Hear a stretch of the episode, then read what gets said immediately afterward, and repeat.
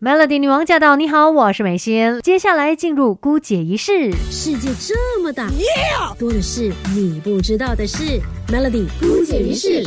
我们一起长知识。今天的姑姐仪式呢，我们来聊一聊小朋友与零嘴。那这个主题也是要配合星期六晚上十点播出的健康好滋味的节目内容哦。那你可以透过 Astro AEC HD 频道三零六还有三四六来看到这个节目的。那这次聊小朋友与零嘴嘛，其实你就知道说他们之间的关系是非常的紧密的，因为小朋友一定会很爱吃，很想要吃零嘴，可是呢，家长就会非常。头痛了，所以这常常呢就变成是好像家里面的一场战争哦。妈妈就会说：“哎，不可以吃零嘴。”可是小朋友就一直在那边吵说：“我要吃零嘴，我要吃零嘴。”其实我们也可以来学学怎么样跟这个零食化敌为友，而且呢，让小朋友是可以健康的吃零食的。但是呢，我觉得家长可能要先来想一下，为什么家里面的小朋友他们对零嘴会有这样子的一种依赖呢？最主要有可能是我们的一些行为。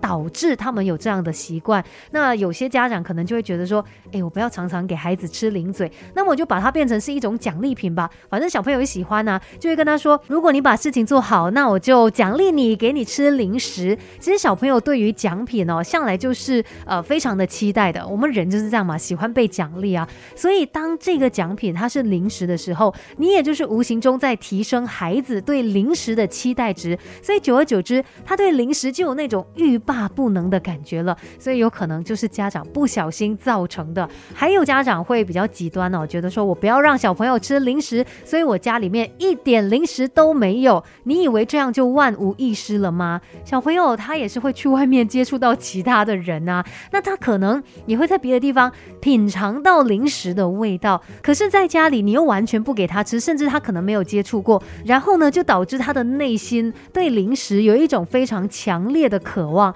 所以，如果说你真的是不希望小朋友吃这么多零食，每天只吵着要吃零食，那至少你可能是让他去懂得关于零食的危害，让他就是自己来判断说，哎，我真的不应该常常吃这个东西。但是，当你跟小朋友说零食的危害的时候，你又不能够太过的夸大其词，不要跟他说哇，吃了零食会很可怕，会怎么样？因为呢，这个做法可能短期内是有效的，但是你想看，小朋友是会长大的，然后他会观察，他会发现说。诶，为什么妈妈说很可怕的这个东西，其他人也在吃啊？然后才发现说，原来父母亲对他说谎了。这个时候，他有可能会报复性的吃零食，这样子不是弄巧反拙了吗？所以家长要看一下自己是不是有一些不当的行为，导致家里面的小朋友对零食有这个依赖。那说到零食，他也不是说完全不能吃的，小朋友当然也可以吃零食，只要父母亲懂得辨别什么才是适。和孩子吃的健康零食，那最重要的就是家长要会看这个零食的成分，因为其实很多的食品包装它都会标明它们的成分嘛。那你看哦，那个成分它排在最前面的，其实就是含量最高的。如果说你看到某一个食品，它这个成分表上面第一个写的就是糖，你就知道说这个零食它真的太甜了，有太多的糖了。或者是你可以拿不同的零食来做比较，那你就会知道应该怎么样选。哪一个零食才是最对的？而且呢，可能也要懂得有一些是添加剂，像是有甜味剂。那甜味剂的话，它其实只是为了增加甜味，是没有任何营养的。或者有一些是啊防腐剂，要懂得一些特定的名称啦。尤其像添加剂呢，它在零食当中是对孩子危害最大的成分。再不然呢，家长也可以自己来尝试一下，你自己吃一吃，真的太咸太甜，那可能就真的不适合家里面的小朋友来吃了。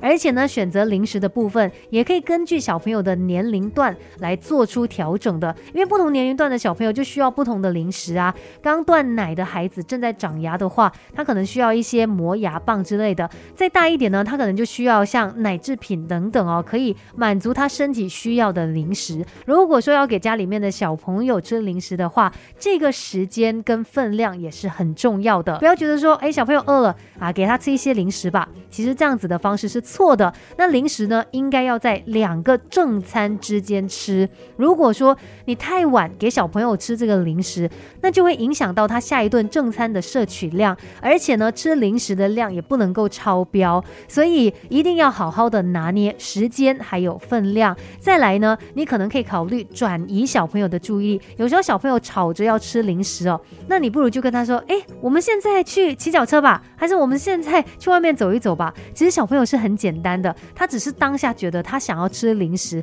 可是如果你用其他的事物来转移他的注意力，他可能就会忘记零食这一件事情了。所以还是有一些方法可以让家里面不会有这个零食战争。那如果你想要了解更多，就可以留守在 Astro AEC 播出的健康好滋味 Melody。